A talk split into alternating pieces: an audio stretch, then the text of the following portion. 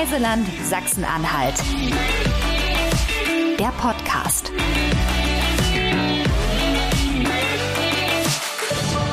Hallo und herzlich willkommen. Ihr habt wieder eingeschaltet. Eine neue Folge unseres Podcasts Reiseland Sachsen-Anhalt. Heute geht es um einen wahren Schatz, den wir bei uns haben. Er ist Mittelgebirge, Naturschutzgebiet und größter Besuchermagnet in Sachsen-Anhalt. Na, der Harz. Zu Gast ist heute Dr. Roland Pietsch, Leiter des Nationalparks Harz. Hallo, schön, dass du hier bist. Hallo, ich freue mich auch. Dankeschön für die Einladung. Roland, als allererstes stell dich doch mal bitte ganz kurz vor. Wer bist du, wo kommst du her, was machst du? Ja, mein Name ist Roland Pietsch. Ich komme ursprünglich aus der Region Hannover, bin dann viel durch die Welt getingelt, habe eine kaufmännische Ausbildung gemacht, in Göttingen studiert, war mehrere Mal im Ausland und bin dann sozusagen über einen weiten Halbkreis wieder in der Nähe in Norddeutschland gelandet. Und jetzt Leiter des Nationalparks. Genau. Was, was kann ich mir darunter vorstellen? Leiter eines Nationalparks, das klingt ziemlich äh, vielfältig. Das ist sehr vielfältig. Mich hat letztens ein Bürgermeister gefragt, was denn der Nationalpark sei oder die Verwaltung, ob das ein Verein sei. Und da habe ich gesagt, nein, wir sind tatsächlich eine schnöde Behörde. Wir sind eine Verwaltung, eine Zwei-Länder-Verwaltung. Ich sage manchmal vielleicht gut, dass man es nicht immer merkt. Äh, wir sind eine Behörde mit rund 160 Leuten. Und was ist eure Hauptaufgabe oder kannst du das so benennen? Was ist sozusagen euer Job? Wir müssen das vielleicht in drei grobe Bestandteile gliedern. Das ist einmal natürlich der touristische Aspekt, das heißt das ganze Thema Besucherlenkung, Besucherinformation über 800 Kilometer Wegesystem, 150 Kilometer Loipen, äh, sieben Besucherzentren, ähm, zehn Erlebnispfade und das sind natürlich unsere vielen Angebote an die Touristen, Rangerführungen, ähm, Weiterbildungsveranstaltungen und so weiter. Der zweite große Bereich ist alles das, was mit der einmal der äh, mit dem Gebiet selber zu tun geht. Da geht es darum, dass wir das Wegesystem erhalten, die Beschilderung erhalten, ähm, dass wir auch uns um Einsatz- und Rettungswege kümmern. Ähm, und der dritte ganz große und wichtige Bereich ist im Grunde der Bereich Forschung und Monitoring, denn ähm, Nationalparke als große ähm, Schutzgebiete, die wir ja sonst nirgends haben, ähm, sind natürlich geeignet dafür zu gucken, wie funktioniert die Natur überhaupt, denn das haben wir heute vielfach vergessen. Das ist ein ziemlich großes äh, Aufgabengebiet, was ihr da bewerkstelligt, äh, du und deine Kollegen und Kolleginnen. Und als Leiter, ich bin jetzt mal kühn, gehe ich aus, du kennst den Nationalpark Harz wie deine Westentasche. Stimmt das denn? Oder gibt es noch Ecken, wo du sagst, da war ich noch nie? Also ich würde sagen, ich kenne ihn eigentlich wie die Westentasche, aber nicht jeder Ecke der Naht, äh, würde ich sagen. Ähm, ich bin relativ viel unterwegs, weil wir natürlich durch die vielen Liegenschaften, die wir selber haben oder die vielen Termine drumherum in den Kommunen, äh, bei, bei Einzelveranstaltungen für Vorträge, ähm, fahre ich dann immer gerne auch mal durchs Gebiet zurück und gucke mir Sachen an, so dass ich eigentlich äh, heute nicht wie am Anfang die Befürchtung haben muss, dass ich irgendwann einen Ranger anrufen muss und fragen, wo bin ich, hol mich hier raus. Das schaffe ich inzwischen alleine. Großartig. Hol mich hier raus äh, oder kommt besser rein. Ne? Das ist ja sozusagen auch, hast du gesagt, ein Teil eurer Arbeit, äh, touristisch zu gucken, zu agieren, Leute einzuladen, vorbeizukommen, das Naturschutzgebiet zu genießen. Und ähm, ja, wer kommt? Also es sind Wanderer, es sind Familien, es sind Mountainbiker. Die Zielgruppen sind ja sehr divers, sehr groß, ähm, kommen auch von überall her. Ist es schwierig oder wie bringt ihr diese unterschiedlichen Interessensgruppen denn ähm, unter einen Hut? In den Harz sozusagen, unter den hm. Hut des Nationalparks? Also indem wir äh, vielfältige Angebote aufrechterhalten oder auch schaffen. Äh, wir haben im Nationalpark ein Wegegebot, das gilt für alle. Das gilt für Wanderer als auch für Radfahrer. Wir haben hier und da, wo besonders stark begangene Wege sind, zum Beispiel auch Sperrungen für Radfahrer, sonst ist das Wegenetz aber für Radfahrer frei. Wir versuchen also da, wo es geht, zu ähm, entzerren, sodass keine großen Konflikte auftreten. Aber natürlich müssen wir uns anpassen. Wir haben jetzt das Zeitalter des E-Bikes seit mehreren Jahren. Das heißt, die Leute sind mit größerer Geschwindigkeit, größerer Reichweite und größerer Steigfähigkeit unterwegs. Und es gibt natürlich immer mal wieder auch intern Gespräche, Diskussionen, auch mit Besuchern, Besuchern, ähm, ob man dort nicht optimieren kann. Das ist ein ständiger Prozess, an dem wir dran sind. Aber ich glaube, dass das Angebot vielfältig ist. Der Harz hat ja den Vorteil, dass er neben äh, Wandergebiet auch immer noch Wintersportbereich ist, wenn vielleicht auch zukünftig mehr, nicht mehr so im, im ähm, Bereich äh, Abfahrt, aber zumindest im Bereich Langlauf. Wir haben 150 Kilometer Loipen, so dass wir für all diese Gruppen was bieten können. Ja, das klingt, du hast jetzt gesagt äh, Wintertourismus. Äh, wir haben konkret äh, die äh, Fahrradfahrer und Fahrradfahrerinnen angesprochen. Ähm, das, das, klingt nach viel Bewegung. Gibt es auch Zeiten, ähm, wo ihr gucken müsst, oh, jetzt ist hier so viel los, wie können wir das lenken? Also Stichwort Übertourismus. Ja, die gibt es zweifelsohne. Man kann das nicht immer wirklich genau messen. Das ist mir ein Eindruck, aber der zeigt sich zum Beispiel, wenn wir Wege haben, die einfach über das, äh, die normale Breite, die vorgesehen ist, die auch traditionell vielleicht so ist, ähm, ausgetreten werden, weil es zum Beispiel zu mehr Begegnungsverkehr kommt, weil es zu mehr äh, Begegnungen von Radfahrern und Wanderern gibt in Gebieten, wo früher kein Fahrradfahrer hingekommen ist. Das sind die Herausforderungen haben. Wir haben es natürlich auch immer wieder mit zu tun mit Leuten, die im Gebiet campen, mit dort Feuer machen. Äh, das Thema Müll ist ein ganz ganz groß Das heißt, wir haben durchaus äh, an den Schwerpunkten, das ist nicht überall so, aber an den Schwerpunkten deutliche Erscheinung, äh, Erscheinung auch einer Überlastung des Gebietes. Als Leiter sitzt du ja relativ weit oben und hast quasi ähm, wahrscheinlich diese Vielfalt der Aufgaben und der Themen auch, äh, ja, die, die musst du im Blick haben. Bist du denn aber trotzdem auch mit äh, Besuchern und Besucherinnen im Kontakt? Also gehört das auch zu deinem Alltagsgeschäft dazu? Also in der Woche tatsächlich weniger, weil das dann oft offizielle Termine sind. Äh, natürlich, wenn man zu Vorträgen fährt, Vorträge hält oder auch mal Exkursion macht, sind natürlich auch immer Besucher dabei, aber das sind Leute, die eher mit der Region direkt verbunden sind, sei das politisch oder oder ähm, äh, touristisch. Das heißt, äh, das ist nicht der Durchschnittsbesucher. Was ich allerdings mache, mag vielleicht erstaunen, aber ich gehe am Wochenende am liebsten im Nationalpark Harz wandern, weil das einfach das für mich wildeste, schönste Gebiet in der Region ist. Gibt natürlich Ausnahmen, nicht jedes Wochenende. Und ähm, dann ohne Uniform, ohne Abzeichen, ohne grüne Klamotten ähm, und dann äh, komme ich mit Leuten auch ins Gespräch. Das würde ich auch tun, wenn ich dort nicht irgendwie äh, angestellt wäre oder arbeiten würde weil ich glaube, ich bin kommunikativer Mensch und wenn irgendwo Leute stehen oder sitzen und ihr Butterbrot auspacken, dann kommen wir ins Gespräch und dann kann man auch äh, eine Ahnung entwickeln, wie die Leute fühlen und denken. Aber wir haben ja auch die andere Möglichkeit, wir haben ja Leute im Gebiet, zum Beispiel unsere Ranger, die dort unterwegs sind, die den unmittelbaren Kontakt jeden Tag intensiv mit allen Besuchergruppen haben, Gruppen haben. Und da analysieren wir natürlich auch, wie sind die Rückmeldungen, wo ist, wo sind Defizite in bestimmten Kenntnissen von Zusammenhängen und so weiter. Also ich selber kann das nicht gewährleisten, aber ich glaube, dass der Nationalpark und die Verwaltung insgesamt einen guten Überblick über das haben, was Besucher denken und meinen. Und das gilt ja nicht nur für die Besucherinnen und Besucher, das gilt ja auch für die Dienstleister, ähm, Gastronomie, Hotellerieunternehmen, denn die leben ja davon, dass die Menschen, die dorthin kommen, am besten wiederkommen, lange bleiben und eine gewisse Begeisterung mitnehmen. Ich fand das ganz schön, den Perspektivwechsel, von dem du gerade erzählt hast, dass du undercover sozusagen am Wochenende selbst eintauchst in das, was sonst dein täglich Brot ist. Und ähm, du hast es eben so schön ausgedrückt, das wildeste Gebiet der Region. Ähm, ich ziele natürlich jetzt auf den Naturaspekt ab. Der Harz, wir, wir wir kennen die Bilder, also wir als Sachsen-Anhalter, vielleicht auch ihr, ihr da draußen, äh, das Thema Waldsterben, äh, das Thema Waldwandel. Ähm, woran liegt es? Es ist ein großes Thema, ich weiß. Äh, du kannst es jetzt nicht in aller Fülle ähm, uns erklären, aber vielleicht kannst du es trotzdem versuchen.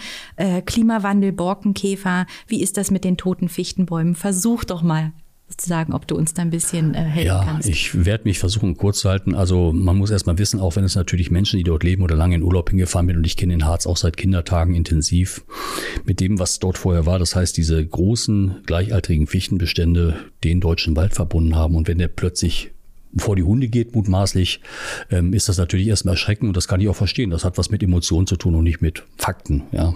Natürlich muss man Fakten antworten und darüber aufklären.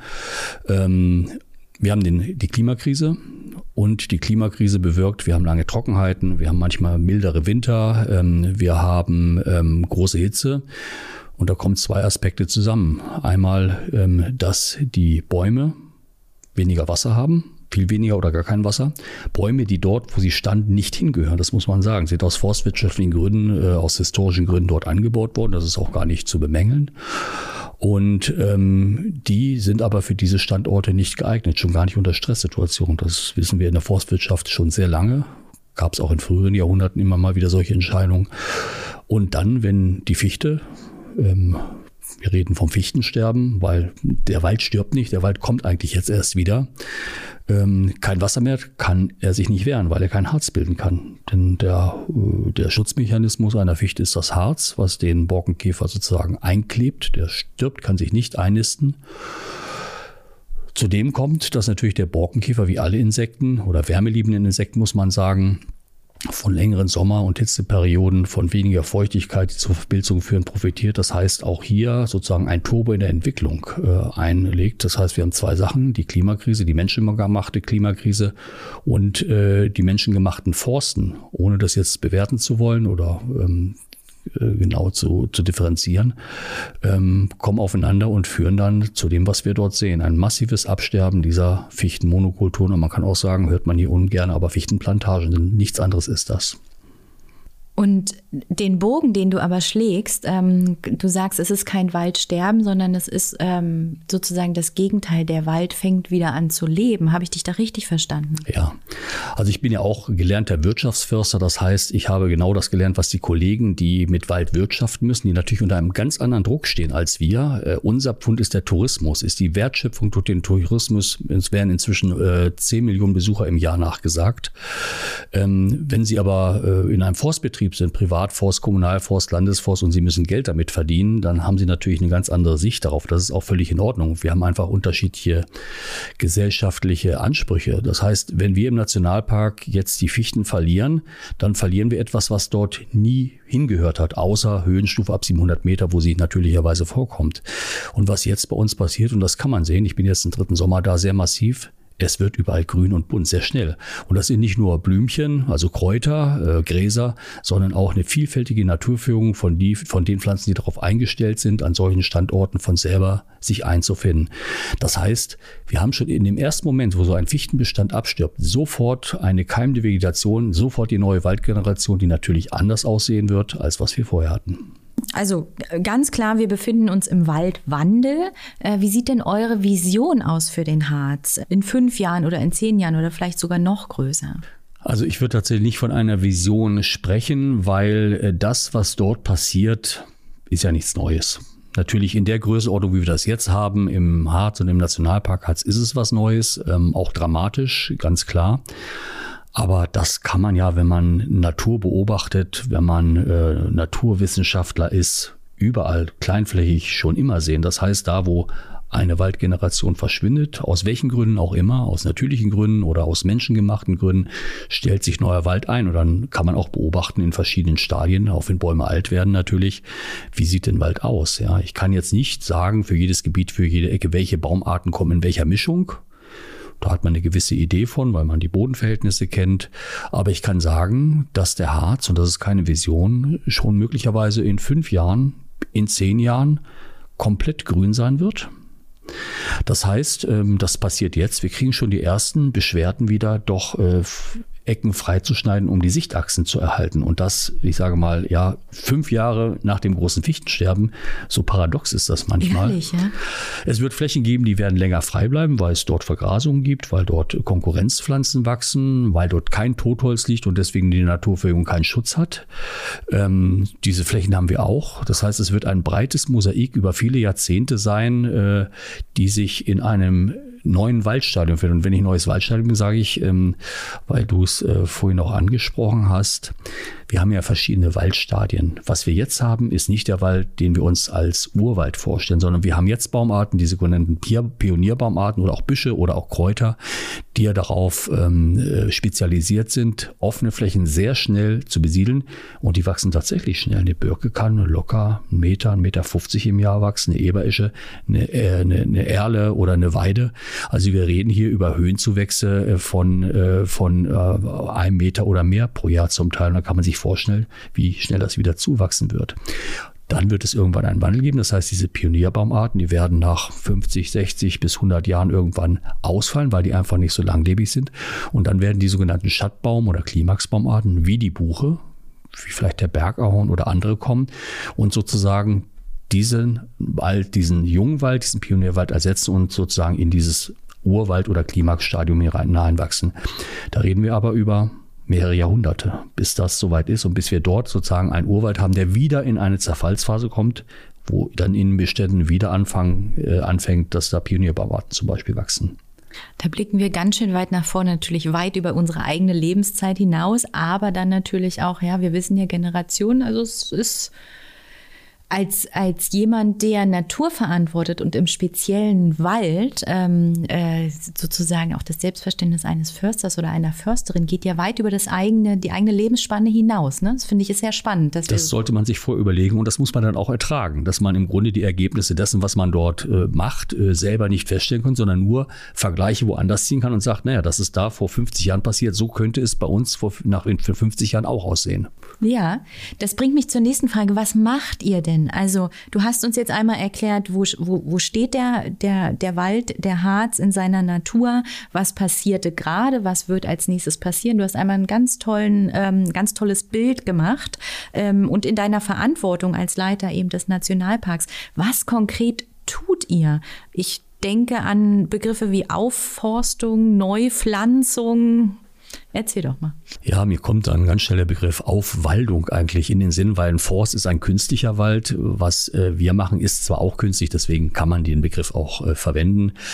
Ähm, es ist so, dass äh, der Nationalpark und der Harz ja im Wesentlichen durch seine wirtschaftliche Übernutzung, muss sagen, im Grunde seit dem Mittelalter mehrere Entwaldungsphasen, das letzte Mal seit nach dem Zweiten Weltkrieg durch die Reparationshiebe ja kaum noch natürliche Baumstrukturen hat. Das heißt, wir haben teilweise auf riesigen Flächen die Baumarten, die dort normalerweise natürlicherweise vorkommen würden, haben wir nicht mehr. Und das sind eben auch vor allen Dingen Baumarten, ich habe vorhin gesagt, diese sogenannten Klimax oder ähm, Urwaldbaumarten, wenn man es so nennen will, die haben oft schwere Samen. Wenn sich die Bucheckern vorstellen, da wird zwar auch mal was vom Eichhörnchen oder vom, ähm, vom Eichel her irgendwo versteckt und keimt, aber die Buche, wenn es dort keine Mutterbäume gäbe, würde sozusagen von dort, wo sie jetzt noch vorkommen, in den tiefen Lagen, auch im Nationalpark mit immerhin ein Viertel der Fläche, möglicherweise Jahrtausende brauchen, ehe sie wieder die Höhenstufe erreicht hat, die sie natürlicherweise ähm, erobern würde. Das heißt, was wir machen, das liegt daran, weil der Mensch einfach ungeduldig ist. Man könnte natürlich sagen, lass doch die Tausenden von Jahren die Buche selber machen, dass wir, das ist eine Entscheidung, die hat man getroffen und ich finde sie auch gut, ähm, in die Flächen, wo die Fichte abgestorben ist, hier und da kleinere, manchmal größere Flächen, zum Beispiel mit Buchen oder anderen Baumarten einpflanzt, um dort für die nächste Waldgeneration wieder Mutterbäume zu haben. Das heißt, wir machen jetzt eine künstliche Pflanzung natürlich naturnah, das heißt nicht irgendwie in Reih und Glied, ne? kleine Klumpen, äh, kleine Ecken, Streifen, je nachdem, wie sich das anbietet. Und das ist dann sozusagen der Anfang einer dann irgendwann naturgesteuerten Naturführung, die dann irgendwann kommen wird. Neben allem, was einwandert, einfach äh, um sozusagen den naturgemäßen oder dem naturnahen Zustand möglichst schnell wieder nahe zu kommen. Weißt du, ich genieße das sehr, ähm, von äh, dir jetzt gerade so unterrichtet zu werden. Ähm, und, ähm, Hoffentlich nicht belehrt. Nein, eben nicht. Unterrichtet zu werden. Und dieses, dieser Begriff ist vielleicht genau richtig, äh, auch wenn er Bilder aufmacht, Schule und so, das meine ich damit nicht, ja. sondern ich meine tatsächlich äh, das Thema Aufklärung, das Thema Bildung ähm, und der Aspekt Tourismus, ja, auch Bildungsarbeit. Ähm, äh, du erzählst mir das jetzt alles hier, wenn ich aber als Besucherin in den Nationalpark komme, was gibt es denn dort für Angebote? Weil dich treffe ich ja leider nicht dort. Ich treffe dort unter anderem äh, Ranger, von denen hast du schon erzählt. Aber was für konkrete Angebote habt ihr, ähm, um auch in diesen Genuss zu kommen, den wir beide gerade haben? Wir bemühen uns sehr und das ist natürlich ein wichtiger Auftrag, gerade auch in Zeiten dieses Waldwandels, der natürlich auch viele Ängste und Sorgen geschürt hat. Wie geht es weiter mit dem Tourismus im Harz? Ähm, ist der überhaupt noch interessant oder bricht das alles zusammen? Wir wissen heute, dass einige Städte zum Beispiel im letzten Jahr das beste Tourismusjahr aller Zeiten hatten. Ja. Fragt man sich, kommen die Leute trotz des Waldwandels oder wegen des Waldwandels? Ich würde sagen, es stimmt beides. Und was wir machen, dass wir wirklich äh, angefangen mit unserer Website, angefangen mit unseren Rangerführungen, mit der Präsenz der Ranger im Gebiet, unseren äh, Informationszentren, mit Auslagen, denen wir Gastronomen zur Verfügung stellen, denen wir den Tourismus in, äh, zur Information zur Verfügung stellen, der Hotellerie zur Verfügung stellen, so dass jeder im Grunde die Möglichkeit hat, seine Gäste zu erreichen und den einen ersten Einstieg, da können Sie natürlich nicht die Welt erklären, auch nicht die Nationalparkwelt, aber um dort einen ersten Einstieg und erste Erklärung zu haben. Wir haben so das äh, schöne Motto Baustelle Natur. Wir haben im gesamten Gebiet, ich glaube, 15 äh, Tafelarrangements stehen, äh, wo auf den speziellen Punkt hin erklärt wird, was passiert denn überhaupt? Warum sieht das so aus? Was ist der Grund dafür und was wird hier entstehen? Also ich glaube, dass wir da hier gut aufgestellt machen, viel Pressearbeit, ähm, gut aufgestellt sind, aber natürlich werden sie nie alle erreichen. Wichtig ist, dass die Leute ein gewisses Interesse dran haben. Und da komme ich jetzt vielleicht zu dem, was ich nochmal eben gesagt habe. Meine Erfahrung, das kann ich nicht belegen, aber ist inzwischen, dass viele Leute ist der, der Wort, das Wort Katastrophentourismus ist vielleicht ein bisschen, ein bisschen fehlgeleitet, aber mir fällt kein anderes ein. Aber viele Leute genau deswegen kommen, weil Klimawandel können Sie in Mitteleuropa nirgends besser sehen als im Harz im Moment, die Folgen. Mal abgesehen von so sagen spontanen Katastrophen wie an der A. Ähm, aber jetzt über diese Zeit, was dann passiert. Und ganz viele Leute kommen das anzugucken. Sie genießen, viele Leute genießen, dass man mal das Mittelgebirge sieht, dass man überhaupt was sieht. Sie haben vor, vorher links und rechts Fichten gehabt, einen schmalen Strich vorne und hinten, einen Punkt, äh, haben aber das Gebirge nicht gesehen. Und viele Leute sehen natürlich auch, dass, wenn man jetzt immer wieder kommt, es sich jedes Jahr massiv ändert. Ja. Es gibt natürlich auch die Leute, die völlig geschockt kommen, uns E-Mails schreiben und sagen, ich fahre jetzt lieber in die Heide als in den Harz. Da sage ich, viel Spaß. Ne. Aber ähm, im Grunde nehme ich wahr, dass das Interesse an dem Thema sehr groß ist und auch die Bereitschaft, sich damit zu beschäftigen, da ist. Ja, das ist vielleicht auch wirklich ähm, in der großen Zeitspanne ein historischer Moment, ja, das so sichtbar zu haben und dann ähm, eben nicht diese Verlässlichkeit, die Natur ja manchmal hat, gerade diese Gebiete. Ne? Also das, das Gebirge sieht dann immer so aus oder die, die Ostseeküste sieht immer so, keine Ahnung. Aber das hast du gerade ja eben so schön beschrieben, äh, dass wir jetzt die Chance haben und das vielleicht, um es positiv zu formulieren, ganz viel zu lernen in diesem Wandel, der natürlich, naja, ob er schön ist oder nicht, auch das hast du schon eingeordnet, der einfach passiert. Ob das schön ist oder nicht, muss jeder selber entscheiden. Ja, der eine findet den Vorgarten des anderen schön und der andere findet es halt hässlich. Es ist immer eine Geschmacksfrage. Ähm, was aber, glaube ich, wichtig ist, äh, du sprachst eben von Verlässlichkeit. Wir Menschen neigen dazu, da will ich mich gar nicht ausnehmen, komplexe Zusammenhänge möglichst einfach zu fassen und beantworten zu wollen. Und das ist in der Natur ein schlechter Ratgeber. Dazu neigen übrigens auch Förster. Dazu neige ich auch. Ähm, was wir ungern haben, dass etwas passiert, was wir nicht unter Kontrolle haben. Und Natur haben wir nicht unter Kontrolle, zum Glück. Und äh, das sagte ich vorhin, ich kann nicht sagen, an welcher Stelle welche Bäume in welcher Zeit wie wachsen werden und wie die Zusammensetzung mal aussehen wird. Aber worauf wir uns verlassen können, wenn wir hier kein Wüstenklima, äh, Wüstenklima bekommen, der Harz wird wieder bewaldet sein. Es wird sich vielleicht durch die Klimakrise, durch die Hitzeperioden, durch die, ähm, durch die Trockenheiten, durch die Verschiebung der Jahreszeiten werden sich vielleicht andere Waldbilder ergeben. Es werden andere Arten davon profitieren, andere werden darunter leiden. Es werden andere Arten sogar von außen einwandern. Wir haben im Osten die Linde, die die Birke irgendwann ablöst, die sicher davon profitieren wird. Das heißt, wir werden möglicherweise andere Waldbilder bekommen. Die Bäume werden vielleicht nicht mehr so groß, die werden vielleicht auch lockerer stehen. Solche Erfahrungen gibt es ja aus äh, trockneren Gebieten durchaus. Aber der Harz wird wieder bewaldet werden und darauf können wir uns verlassen. Ich möchte noch mal äh, nachfragen nach ganz konkreten Angeboten. Ähm, ein bisschen was hast du schon benannt. Wenn ich jetzt aber mit meinen Kindern dahin komme, was erwartet mich denn? Was kann ich da entdecken? Oder was können die Kinder vielleicht auch wirklich tun? Ja, also wir haben tatsächlich eine Vielzahl von Angeboten. Ich kann nur ein paar Beispiele nennen. Äh, so ein Highlight ist natürlich unser Schaugehege mit den Luchsen an der Rabenklippe. Ein tolles Gebiet, wo man schön das Gebiet auf den Brockenhang gucken kann, wo man auch diese Klimakrise, das Fichtensterben, den Waldwandel sehr gut beobachten kann und eben die Luchse, die bei uns ja heimisch sind, durch ein Wiederauswilderungsprojekt des, äh, des Nationalparks beginnt 2000 äh, die Tiere auch gut sehen kann. Dort haben wir Schaufütterung. Wir haben aber auch äh, unsere verschiedenen äh, Besucherzentren, wo immer verschiedene Angebote übers Jahr, ich weiß gar nicht, wie viele hundert Angebote wir jedes Jahr haben mit unseren Partnerhäusern, ähm, Angebote für Familien, für Erwachsene, tagsüber, nachts mit Fledermäusen, mit Vögeln, mit Insekten ähm, ähm, haben. Ähm, dann haben wir für Sachsen-Anhalt ganz wichtig den Hohenhof in Drei an Hohne ein alter, ähm, ein alter Bauernhof, äh, der umgebaut worden ist zu einem Umweltbildungszentrum, wo wir Wissenschaftler, aber auch Pädagogen sitzen haben, wo die Ranger ähm, sitzen und wo wir regelmäßig Programme machen. Übrigens tolles Kaffee, ich kann die Waffeln empfehlen. Ähm, auf Torfhaus. Ähm, in St. Andreasberg, also überall dort, wo wir Häuser und Infrastruktur haben oder natürlich die Rangerführung, die wir auch direkt im Gebiet anbieten, wo es wo es Treffpunkte geht, wo man dann eben je nach Zielgruppe äh, sich Veranstaltungen aussuchen kann. Was auch toll ist, ist auf jeden Fall zu erwähnen, ist der Brockengarten. Ein unter Denkmalschutz stehendes kleines Gebiet, wo es auch um Erhaltungszuchten von weltweit gefährdeten Arten im submontanen Bereich geht toll im Frühjahr, wenn das oben blüht. Auch da kann man Führung machen. Also es ist sehr vielseitig. Ähm, wenn ich jetzt einzelne Sache rauspicken würde, ähm, würde das, glaube ich, eher die Spanne dessen, was wir da anbieten, zu schmal halten.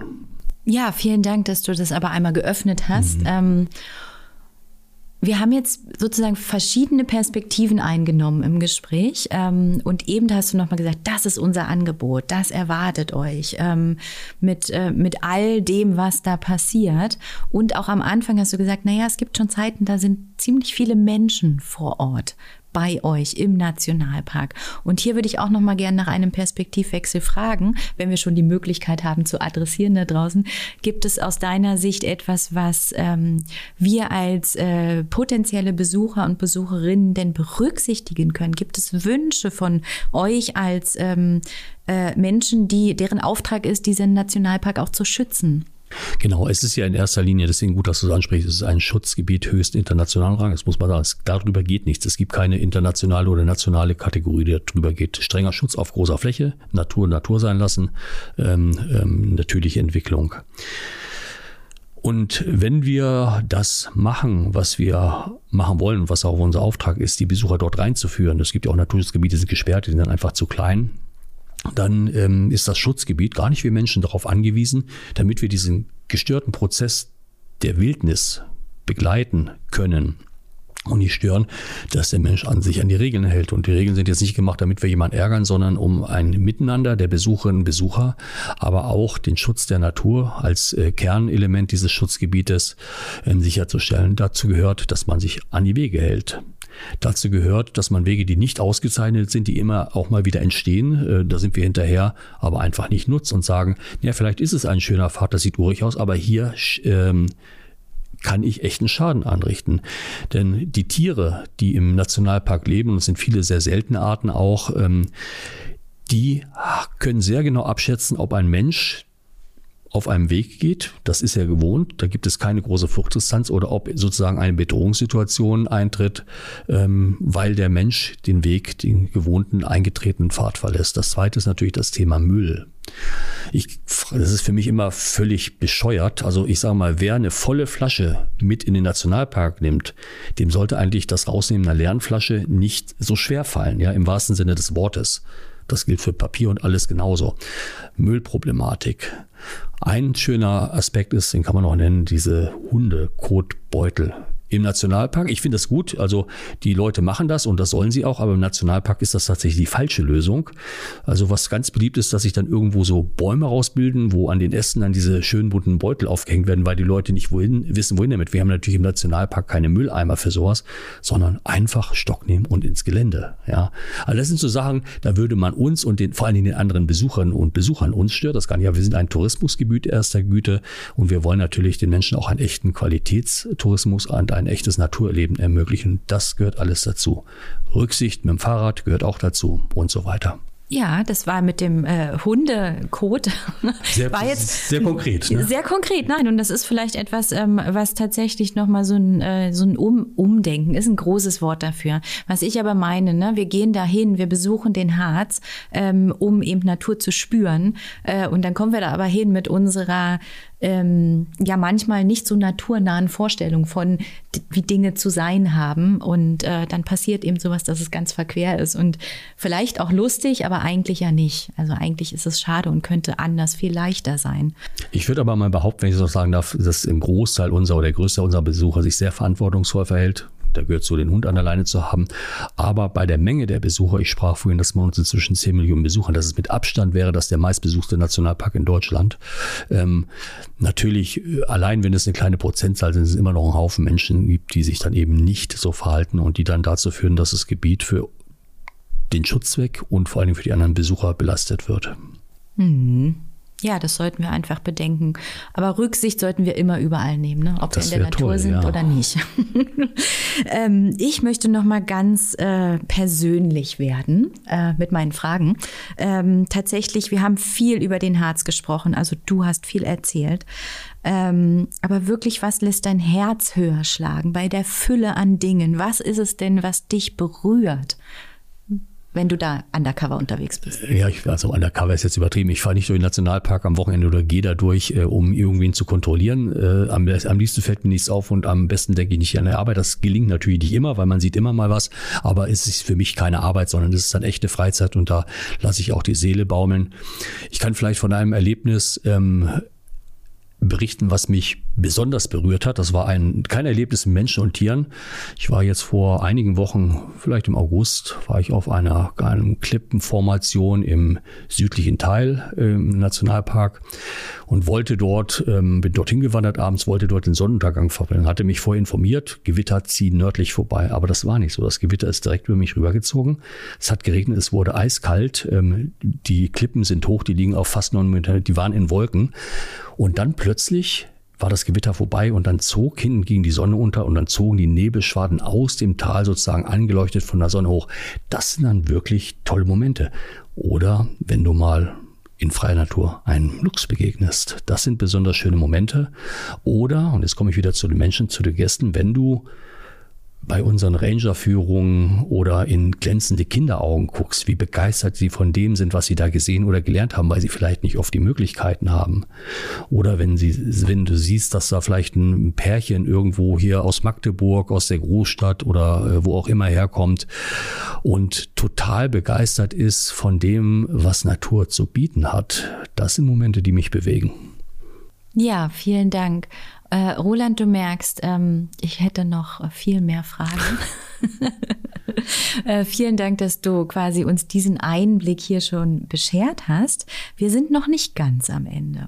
Denn ähm, auch bei uns gibt es Traditionen im Podcast und äh, dazu komme ich jetzt. Äh, unsere traditionelle Abschlussfrage, ähm, die da lautet, es sind eigentlich drei. Wo ist dein Lieblingsort im Harz? Wo ist er in Sachsen-Anhalt und wo ist er auf der ganzen Welt? Also mein Lieblingsort im Harz, im Harz ist der, und das war auch schon vor diesem Erlebnis, den ich eben genannt bin, wo ich beim Sonntaggang war. Ich möchte aber nicht sagen, wo er ist, weil der ist sehr abgelegen. Ähm, mein Lieblingsort in Sachsen-Anhalt, ähm, ich kenne das Land noch nicht in Gänze, obwohl ich natürlich jetzt aus dem Nachbarbundesland komme.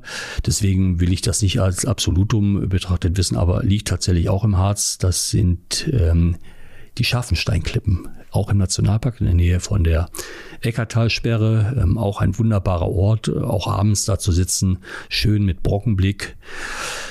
Ja, mein Lieblingsplatz in der Welt. Ich bin einigermaßen rumgekommen, auch beruflich. Ähm, Ich kann nicht sagen Lieblingsplatz, aber wo ich mich immer wieder wohlfühle, ist auf den Atlantischen Insel, Kanaren, äh, Azoren, wo mein tollster Urlaub war, muss ich eigentlich sagen, und da kenne ich viele Orte, ist äh, Chile gewesen. Von Atacama-Wüste bis nach Patagonien. Ähm, viele traumhafte Orte. Deswegen schwierig zu sagen, weil es hängt auch von Stimmung ab. Aber ich habe viele tolle Orte gesehen und diese tollen Orte finden wir auch im Harz. In der Natur zu Hause, ja? Würde ich sagen, ja. Ja. Möglichst. Lieber Roland, vielen, vielen Dank für deine Zeit, ähm, für Rede und Antwort. Ähm, und ich freue mich sehr auf den nächsten Besuch im Nationalpark. Ja, sehr gerne. An, kurz anrufen und dann zeige ich mal, was dahinter steckt, hinter dem, was ich erzählt habe. Dankeschön, Okay. mach's gut. Gerne. Tschüss.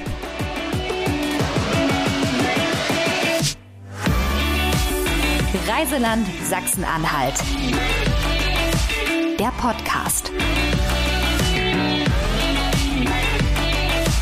Folgt uns auf Facebook und Instagram oder besucht uns im Netz unter sachsen-anhalt-tourismus.de.